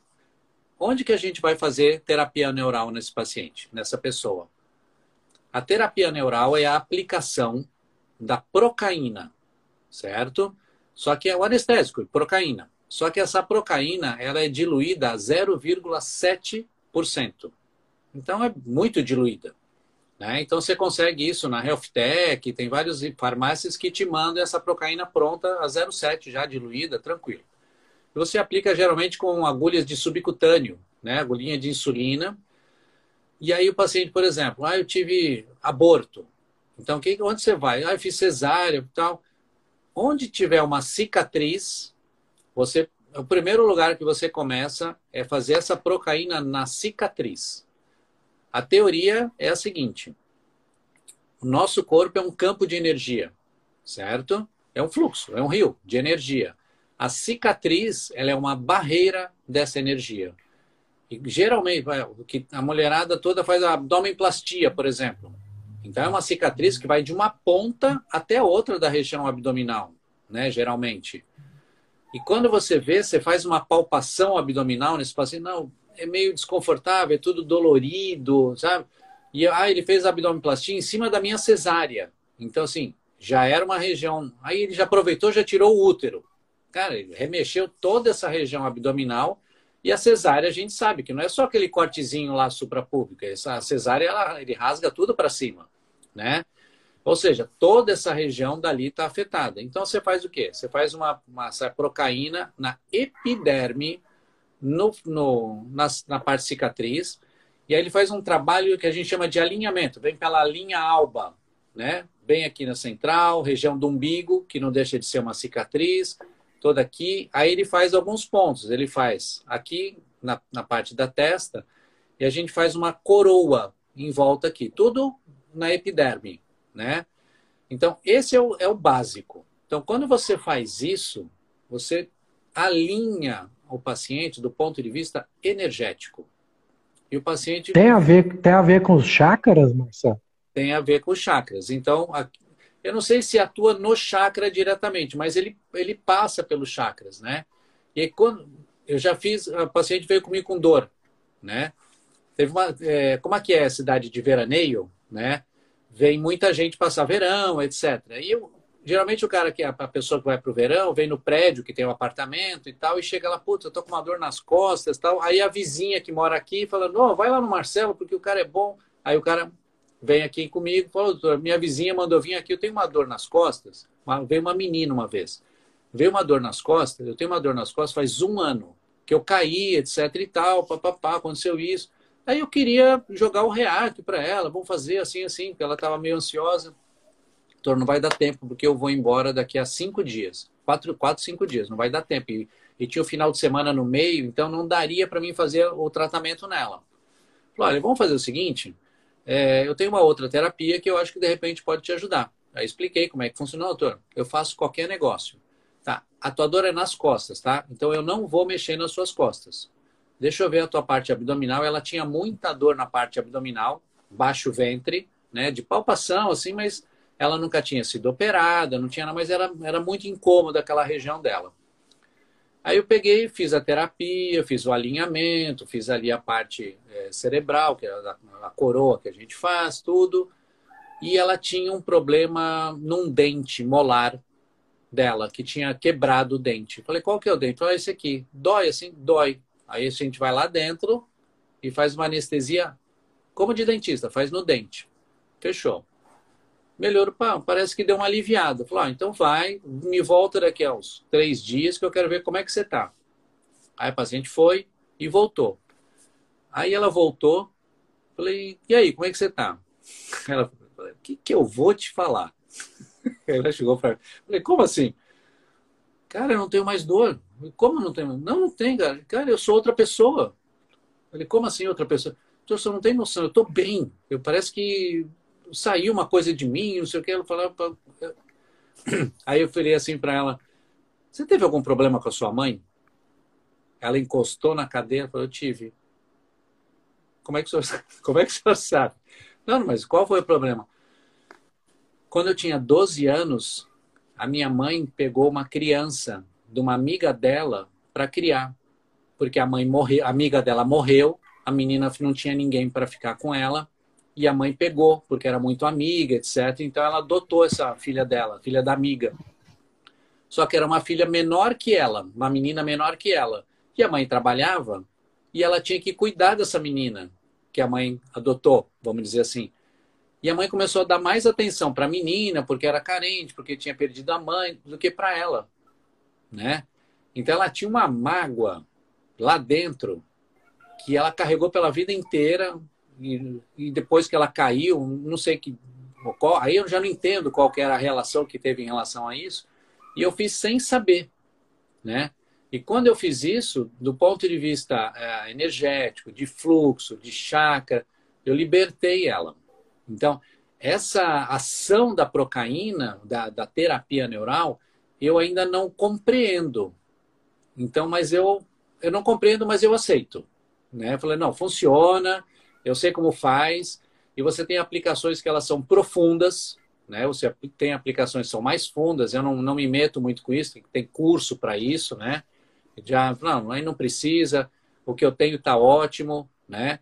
Então eu acabo coadjuvando isso junto. Eu trabalho muito com terapia com soro, né? Então eu tenho a parte de soro com para fibromialgia, com tem soro com DMSO, a gente usa muito 5-HTP para melhorar a parte de serotonina. Então, você acaba ajudando. Reposição de vitamina, cara, é tudo de bom. Você, o paciente chega lá com 18 de vitamina D. Eu falei, cara, você não, não consegue levantar da cadeira, meu amigo. Mas o meu médico me deu mil unidades para tomar por dia. Eu falei, não vai chegar nunca. Você está com a caixa d'água vazia, você não consegue encher de gotinha. Tem que encher de balde, cara, senão não vai dar. Aí a gente faz ela injetável, né? A absorção é melhor. Aí faz uma, uma por mês, repõe vitamina B. Putz, cara, que show, cara. Sabe? Aí melhora. Então, você melhorar a alimentação, tudo certinho. Aí eu peço ajuda para nutricionista. A senhoras de idade, a gente começa a dar um, até uma dose, aquela dose muito sutil de até de anabolizante, que a primeira indicação hoje de anabolizante é para sarcopenia, né? Está na bula do remédio, né? Não é para ficar marombado, é para dar força para o idoso, né? Aí você dá mais, assim, coisa sutil, né? Só para dar um upzinho, né? Para a senhora ter força para caminhar. Nossa, doutor, estou mais disposta. E aí melhora tudo, entendeu? Ela está mais disposta, ela consegue caminhar, ela vai almoçar com os filhos. Aí, aí fica boa. Ela não está mais. Principalmente aquela senhora que era independente e agora está dependendo dos outros. Aí ela quer morrer, meu irmão. Ela fazia tudo sozinha e agora ela não faz nada sozinha. Ela está, nossa, uma inútil. Isso para pessoa de idade é muito ruim. Tanto que o que tem de senhoras de idade, eu moro sozinha, eu sou independente. não quer ajuda de ninguém, não aceita que vai morar com o filho, não aceita ninguém dormindo na casa dela, porque ela quer ser autônoma, ela não admite que, que tenha perdido essa autonomia. Então, quando você devolve isso para ela, né, não, não que você tenha que dopar ela, mas como você dá energia para ela fazer isso, né? Aí melhora tudo, né? Aí é qualidade, aí é a qualidade de vida, né? Aí a vida começa aos 40, aos 50, entendeu? A melhor idade. Excelente. né? Eu não sei se, é, se a tua ideia é mais ou menos essa, mas é pelo menos sim, assim que eu tenho sim. visto, né? Não sei se você pega Perfeito. muita deficiência de vitaminas. nesse mundo, é, eu estou engatinhando ainda, Marcelo, mas. Ó, é, a minha, a minha parceira, a minha doutora aqui, entrou aqui, que é a doutora Vivian, ela é. Quando, eu tenho, quando, quando dá uma busca, fala, eu vou pedir ajuda dos universitários. Aí eu peço para ela ali. Ela tem anos de. Ela é mais nova, né? Mas ela tem mais anos de experiência que eu nessa parte da integrativa. É, eu já fiz uma live com ela, mas preciso fazer outra para constar no podcast. Aí então, já, sim.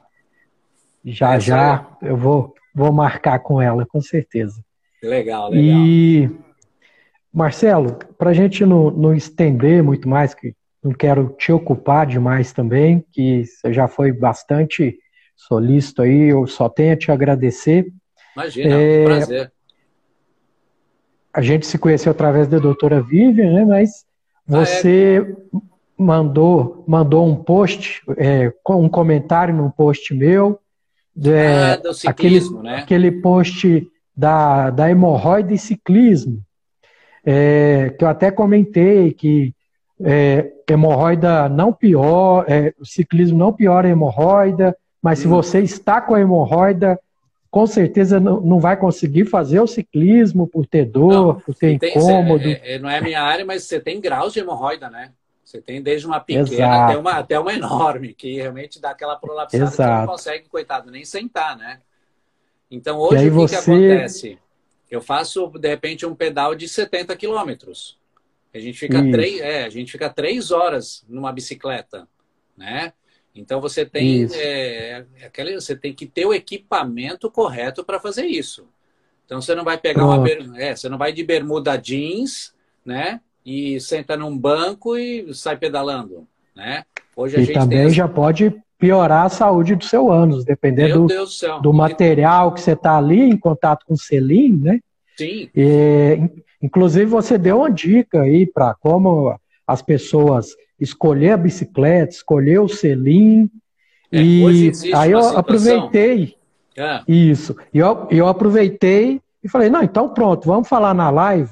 Como você pratica ciclismo, é ortopedista, é, eu já ouvi demais que ciclismo piora joelho, piora quadril, é, e para a saúde intestinal eu tenho que, que ter uma atividade física, por que não o ciclismo, né? Então, como o intuito aqui é saúde intestinal, saúde geral, dá umas dicas aí para gente para praticar o ciclismo sem prejudicar articulações uhum. e dá, dá um apanhado Vamos geral aí para então, gente. Então funciona assim. É, o ciclismo você tem níveis de ciclismo, certo? Então você tem aquele recreacional que você sai para passear de bicicleta com a família no calçadão, etc. Você deu uma volta de bicicleta a tua bicicleta é uma bicicleta que ela é, ela é simples, é, a gente fala, é uma de entrada, vamos dizer, aquela calói básica, todo mundo tem, etc. Vai passear com o filho, e ela é uma bicicleta que te atende aquela função. Perfeito. Aí você vai de bermuda, normal, porque é um passeio rápido, você parou, foi tomar um sorvete, é bem tranquilo. Quando você começa a querer entrar, não, eu quero começar a pedalar. Aí você vai numa loja e você tem bicicleta de 3 mil a 80 mil. Tá? Isso é muito simples. Tem bicicleta que custa o valor de um carro, tá? Você não precisa disso, tá? Então você pega uma bicicleta que seja do seu tamanho. Começa por aí. Então tem uma bicicleta feminina para mulher, tem bicicleta para homem, né? Então essa bicicleta é o tamanho do quadro, né? O quadro da bicicleta, né? O que é a parte de ferro ali, né? Ah, quando você compra, se for numa loja boa, ele vai fazer um processo que chama-se bike fit. O bike fit nada mais é que botar você em cima da bicicleta e as mais modernas, o que, que elas fazem? Elas têm fazer isso por computador. O cara te filma, certo? No, na tela do computador dele aparece o, o algoritmo e ele sabe a posição que vai colocar o teu selim, a ação dele, tudo certinho. Aí tem a, a, o guidão, né? a par, quanto que esse guidão está indo para frente, quanto que está para trás, quanto que você está ereto. Ele, repo, ele posiciona você ali, perfeito? E aí, por exemplo, eu, eu, eu pedalo de sapatilha, Tá? Então minha sapatilha fica presa no pedal. Isso já muda a altura do meu selim. Se eu tirar ela e resolver andar de tênis, o banco vai ficar muito alto para mim. Então eu já tenho que a minha bacia vai fazer um jogo para mim pedalar e vai me dar dor na coluna, vai me dar dor no quadril e assim sucessivamente. E o banco específico, né, que é o selim que a gente estava conversando, você tem selins e selins, né? Você tem, tipo, investe nele porque você vai ficar sentado nele. Isso é bem fundamental. Então, o que acontece com eles é você tem uma distância da parte do isquio, que é um osso da bacia. Então, quando você senta no selim, você senta em cima desse osso. E aí, quando você vai na loja, ele tem uma espuma. E você senta nessa espuma. Quando você senta na espuma, o isquio faz dois buracos. E aí ele pega uma régua e vai medir a distância entre um e outro. Aí ele vai lá e pega o banco que é daquele tamanho e coloca na bicicleta. Quando você sentar, puto, encaixei. E aí, quando o homem principalmente encaixa, uretra, tudo fica no vão. Porque geralmente eles têm uma, uma canaletazinha assim, sabe, no meio. Então você não fica pressionando, né? E aí pode até dar não só hemorroida, mas problemas de próstata, né? Esse é o problema. Então até isso tem que pensar, entendeu? Verdade. Já tive um paciente que teve o cisto sacrococcígeo, que é o cisto pilonidal, ah. E ele era ciclista, né? Peraí que eu vou pôr para carregar aqui. E o medo dele era não poder fazer ciclismo depois, porque, não sei se você sabe, a cirurgia do cisto pilonidal, cicatriz Nossa. aberto, é a gente faz um negócio. corte grande ali. Ah. E, e eu também, eu, eu não, não sabia nem o que falar para ele, se, se conseguia, se não conseguia, mas graças a Deus deu tudo certo, a cirurgia, ele conseguiu voltar para o ciclismo e, e o, o, medo era abrir a ferida, tudo. É, mas, mas não ocorreu, não abriu a ferida. Então, vou dizer, hoje foi uma miscelânea de assuntos né, interessantes que começamos ali no, no, no REAC e estamos terminando aí na. Que eh, até o, você perguntou dos seus pacientes se ele pode fazer o, o, ciclismo ou não. Com certeza pode fazer. Por exemplo, o paciente que tem problemas de artrose, eu não vou recomendar que ele faça um exercício de impacto. E aí vai no cardiologista, ah, o senhor tem que andar. Pô, doutor, mas eu não consigo andar, meu joelho não dá, meu quadril não dá, e o médico mandou eu andar. Cara, se andar fosse bom, o carteiro era imortal, né? Então não tem condição. Então, assim, ó, faz um esporte. E eu acho que hoje faz muito, é muito melhor você fazer um esporte contra a resistência, como uma musculação, por exemplo, do que você caminhar. Porque o máximo, caminhar é fisiológico, você anda. Então você precisa fazer esse, essa contra-resistência, melhora a parte muscular, melhora a parte cerebral. Ah, saiu um estudo recente que se você fizer 20 minutos de musculação dia, 20 minutinhos, diminui gordura abdominal mais que o exercício aeróbico. Entendeu? Então, pô, eu quero perder minha barriga, então eu vou correr. Quando você corre, você vai, vai correr pra caramba. Ó, demonstração aqui, ó. Esse é o banco, ó. Percebe que ele tem uma, uma saliência aqui no meio, ó. Esse buraquinho aqui é que fica aqui. E o isquio fica sentado aqui em cima, ó. Tá? E esse aqui, ele não é dos mais mais molinhos, não. Então, não, não é para todo mundo que, que acostuma. Mas se adapta também a sentar ali e aí vai embora, né? Então, eu acho que o ciclismo é legal, né? Eu, hoje eu me dei muito, porque eu corria. Só que, pô, é, eu, eu, brinco que correr, o, o, prazer é quando acaba, né? Nossa, graças a consegui, terminei a prova. Mas o ciclismo, cara, você sai, você se diverte, você vai passeia com os amigos. Você... Aqui a gente tem um privilégio, a gente está na praia em 5 quilômetros eu estou no campo, entendeu? Então a gente está em zona rural. Aí volta, volta para a praia, né? Então é muito legal isso aí. A gente sai em turma de 10, 15 amigos. A gente tem grupo no WhatsApp. Pô, o que, que nós vamos fazer sábado? Já reúne, já faz a lista. Então isso, pô, por estresse é maravilhoso. Você faz um esporte, né? Então é, é, interessante. Eu acho que é um esporte que vale a pena. Melhor que natação até, tá? Hidroginástica, que é um esporte antigravitacional mas é divertido também. Então, para a cabeça, aeróbico, um pouco, acho que vale a pena. excelente. Marcelo, eu sempre peço para o meu convidado, você já até falou de um livro, né? Sim. Mas eu, eu peço dicas de leitura, não precisa ser necessariamente de, de medicina, mas pode ser é. também, mas livros que mudaram sua vida. Esse da, das zebras não tem úlcera mudou a minha e de quem pôr a mão vai, vai mudar também. Principalmente da parte médica porque ele fala um pouco da, em termos técnicos, ele chega a abordar um pouco o termo técnico, mas ele é muito acessível para o leigo também, né? Ele consegue ver isso.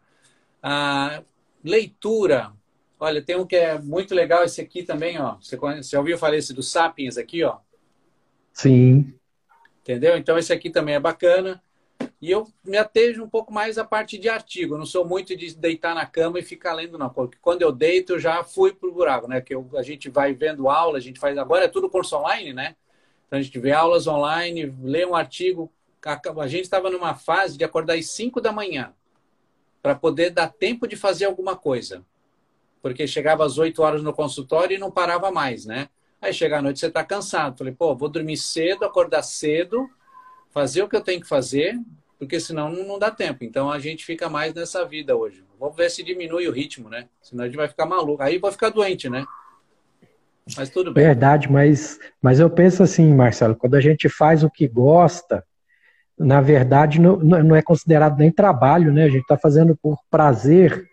Então o cérebro não interpreta como trabalho, igual essa live. Aí a hora voa, a gente. É, e assim, ó, depois que eu comecei a trabalhar com o React, parece que eu tomei um ânimo na minha carreira, vamos dizer assim, que eu comecei a ajudar tanta gente. É, ontem, ontem eu tava, eu atendo em Joinville também, atendo em Balneário Camboriú, eu atendo em Joinville. Aí eu atendi uma paciente lá que ela meio que caiu de paraquedas, porque ela foi com o irmão que estava com dor nas costas. E ela tem fibromialgia. Aí ela achou que ia constar com a Vivian. Não, não, é comigo mesmo, pode, pode sentar que é comigo. Aí eu comecei a conversar, conversar, expliquei toda a teoria, papapá, falei tudo. E ela ficou meio assim e tal.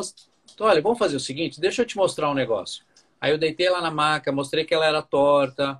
Onde você colocava a mão nela, doía, cara, doía tudo. Era, pô, triste até. E eu fui lá, pá, fiz a terapia nela. Fiz aquela primeira terapia. Aí ela levantou, ela caminhou, tal. Ela, pô, tô esquisita, né? Aí ela deitou, tal. Sumiram todas as dores dela.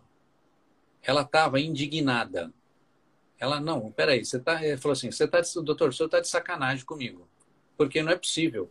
Eu fui, eu não sei quantos médicos eu fui, todo mundo falou que eu não tinha cura, que isso era para a vida inteira, que eu tinha que me acostumar com. Cara, ela, ela tava meio, meio brava até, tá? Falei, o que, que é isso, cara? Como é que é isso? Aí eu explico, ó, tá vendo que lembra que eu expliquei para a senhora? É assim que está acontecendo. Ela, cara, essa resposta não tem preço. Você, pô, eu, ajudei aquela pessoa, sabe? Cara, é muito satisfatório. É, na verdade, é por isso que a gente tudo, é por isso que a gente foi virar médico, né? Pô, eu quero ajudar as Exato. pessoas, eu quero, é, sei lá, é, missão, né? É quase a nossa profissão é meio missão mesmo, só nós mesmo para se meter nessa, né? Meu filho, pelo amor de Deus, não vai ser médico, né? Então, assim, quando você consegue isso, eu na minha área de esporte, eu vou lá, faço uma cirurgia de joelho, reconstruo um ligamento, e daqui a pouco eu vejo o cara jogando futebol. Pô, isso é a nossa satisfação, né? Então, você ter essas outras terapias, uma outra alternativa que vai ajudar o paciente é muito legal, né? Então, isso é muito importante. Então, quando, por exemplo, se você me perguntasse, pô, você conhece alguma terapia que mexe com fumaça e tirador? Você acredita? Olha, eu não conheço. Eu vou ver o que, que é. Mas, bah, que é isso, cara? Você está maluco? Isso aí é um charlatanismo, isso aí é bobagem. Pô, se você fechar o olho, de repente, meu, vai ser super sensacional essa terapia que o cara cheira uma fumaça e melhora. Entendeu? Você acredita em, em religião, né? Macumba? Eu falei, cara, eu não conheço. Mas deve ter algum fundamento, deve ser alguma coisa interessante nisso, porque tem muitos anos, tem muita gente que acredita, deve ter um fundo. Não é minha área, mas eu não posso falar que isso é bobagem, que a pessoa incorporou não sei quem. Cara, se você fechar o olho, você não vai enxergar nada. Essa é a real. Né? Então, Verdade. deixa. Aqui nós tivemos um. Olha só, como é. Eu, a gente tá. Eu sou. Eu estou no grupo da Unimed aqui, da, do WhatsApp ali da nossa Unimed. O nosso prefeito aqui da cidade do lado, ele é homeopata, tá?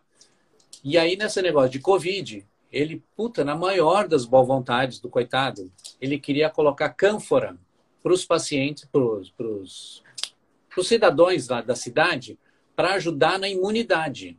Cara, virou meme, fizeram gif com o cara dando gotinha de cânfora e não sei o que, não sei o que. Cara, eu fui perguntar para uns amigos homeopatas. Cara, é sensacional. Tem trabalhos em Israel, tem trabalho na Índia.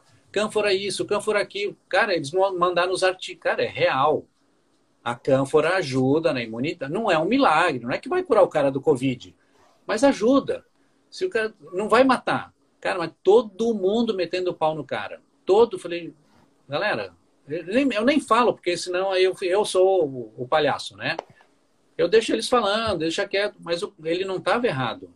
Mas a, o grupo de cirurgiões, neurologista, tá, remédio, é, sabe? Aí é, é aí é complicado. Eu fico, meu, eu fico, no meu, canto, eu não faço muito barulho, deixa, deixa o povo lá, me deixa aqui, eu vou atendendo meus pacientes, vou ajudando todo mundo, porque é muito choque de ideias, de realidade. Aí a gente tem os nossos grupos, né? Aí a gente, todo mundo conversa a mesma coisa ali, é legal. Aí a gente é da mesma tribo, vamos Verdade. dizer assim, né? Então. Verdade. Aí a gente se sente bem. Mas eu fico no outro grupo só para saber o que, que eles falam. Entendeu? Aí é, isso ali... aí acontece muito. É, agora que eu, vou dizer, abri minha mente, né? E estou é. conhecendo coisas novas aí. E quando você começa, não, não tem como parar, né, né Marcelo?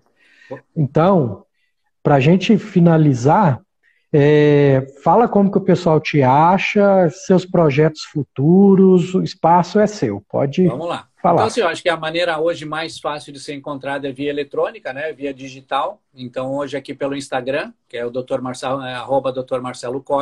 Tem o site também, né? marcelocodia.com.br. Eu estou em Balneário Camboriú, eu estou atendendo em Joinville também, né? Então, uma vez por semana, por causa do REAC, a gente, como eu posso fazer semanal as terapias, eu vou uma vez por semana a Joinville, que aí evita já do paciente vir até aqui. Então, como eu estava com muitos pacientes de fora, eu falei, ah, então deixa eu me organizar, eu vou. Então, a gente começou a trabalhar ali. Então, em termos de projeto, a gente tem projeto da parte científica, né, de trabalhos científicos, não só com REAC, mas com outras terapias. A gente, eu trabalho com o pessoal de Indaiatuba, lá em Campinas, na parte de medicina regenerativa, né? Então, com a parte de célula-tronco, é, concentrado de medula óssea. Então, a gente faz alguma linha de pesquisa relacionada a isso. De trabalho, por enquanto, a gente está querendo, não vou dizer ampliar, né? Mas a gente tem um projeto de uma, uma clínica até um pouco maior, né? Não esse ano, nesse ano a gente vai tentar acabar o ano, né? que é o projeto. O projeto desse ano é acabar o ano, né? Mas para o ano que vem, às vezes, um espaço. O nosso espaço hoje é legal. Eu achei que era grande e já ficou pequeno. Porque tem uma sala paciente tomando soro, outra, outra sala tem a parte de terapias, outro está fazendo neural, sabe? Tem uma, uma, uma, uma, paciente lá que faz a, uma médica, uma médica não, uma terapeuta que faz reiki, né? A Vivian vem atender aqui. Então, assim, já ficou pequeno. Então, a gente está querendo um espaço maior, só que nós demos uma freada, né? A economia toda freou, o movimento freou, mas os projetos para sim são isso. A luxação extraclavicular, não é, não é acrômio clavicular que você quer dizer, Elizabeth? Porque se for a luxação acrômio clavicular é aqui na ponta do ombro. Em alguns casos ela se torna cirúrgica, dependendo do grau que ela for. Não sei se é isso que ela está perguntando aí. Mas qualquer coisa, depois você me chama e a gente conversa particular ali. Fechou, doutor? Perfeito. Foi maravilhoso. Aqui, Pô, que legal. Vamos dizer, né? A gente vem com, com aquele pé atrás, o que, que eu vou conversar com o ortopedista, mas na verdade você me deu um, você me deu um banho de conhecimento que não, foi verdade, excelente. E o pior é que eu não eu falei alguma novidade? De novidade eu não falei nada, né? A gente só colocou em palavras o que a gente sabe que existe, né? Que está lá, é a parte do sistema autônomo, funcionamento e essa tecnologia que ela é realmente ela é nova. No Brasil, ela, ela para você ter uma ideia, ela foi a quantos quantos lugares tem aqui no Brasil? Olha, deve estar numa faixa de 40, 50 aparelhos. Tá? Então, hoje eu tenho aqui em Santa Catarina, eu tenho no Rio Grande do Sul, tem em São Paulo, tem no interior de São Paulo, tem Curitiba, tem Salvador, tem uh, Brasília, tem. Tem Brasília? Tem? Tem. Depois eu te passo o nome do colega que trabalha com ele. Uh, Rio de Janeiro tem. Tipo, ele, Bato Grosso. Então, assim, ele está espalhado. Uh, só que, por exemplo, ele, eu conheci a tecnologia em 2010, né? Ele foi liberado pela Anvisa em 2014. Então, hoje é uma tecnologia que ela tem Anvisa e tem Metro, porque é um aparelho elétrico. Então, o que é muito importante isso é, frisar é que a Anvisa é quem rege a saúde no nosso país, certo? E aí o que acontece? Quando eu falo, olha, cuida da parte de ansiedade, de estresse, patologia, cuida da enxaqueca, cuida disso. Tá, me prova que funciona. Aí eles foram lá e provaram que tudo funciona, tá? E aí a Anvisa aprovou. A tecnologia, ela é experimental? Sim. Por quê? Porque ela está realizando uma série de experimentos no mundo. Hoje, para você ter uma ideia, o Dr. Rinaldi ele tem uma parceria com o governo chinês em termos de pesquisa de recuperação de músculo cardíaco pós-infarto. Então, assim, o buraco é mais embaixo. Então, eu tenho aqui três protocolos, vamos dizer, o que tem no país. Na Itália, eles têm 68. Então, é muita coisa, né? Então, tem muita coisa para vir. E aí eu perguntei na época que eu conheci, falou, nossa, doutor, isso é maravilhoso, isso é sensacional. É, como é que a gente não, como é que o senhor não coloca isso no mundo para todo mundo saber e tal? A gente tem que ir devagar, senão vai dar problema. É justamente essa. Eu não, deixa eu ir devagar, senão eu vou ter problema. Agora eu entendi o que ele quis dizer. Porque senão ele vai Verdade. ser morto, na, vão matar ele na raiz. Porque é uma coisa que ajuda, não tem um remédio, não tem nada. Quem que ganha com isso? Ninguém ganha. Entendeu? Verdade. Quem, vai, quem é que vai ganhar com hidroxicloroquina? Ninguém. É muito barato, não, não vai ser legal. Vamos botar aquele imunomodulador, 30 mil a dose, que é muito mais legal. Infelizmente é Verdade. assim que funciona, né? que mais? Excelente, Marcelo. Eu Legal? creio que cumprimos bem. É, muito grato pela sua atenção. Nossa, eu e... que de coração agradeço o convite aí de, uma, de, um, de um post, de uma bicicleta, surgiu esse bate-papo todo aí. Legal. Excelente. E eu sempre termino com gratidão. Gratidão, gratidão. Car... Carpe, e carpe diem. É isso aí. Um abraço, querido. Boa Obrigado noite. mesmo. Nos encontramos na próxima. Um abraço.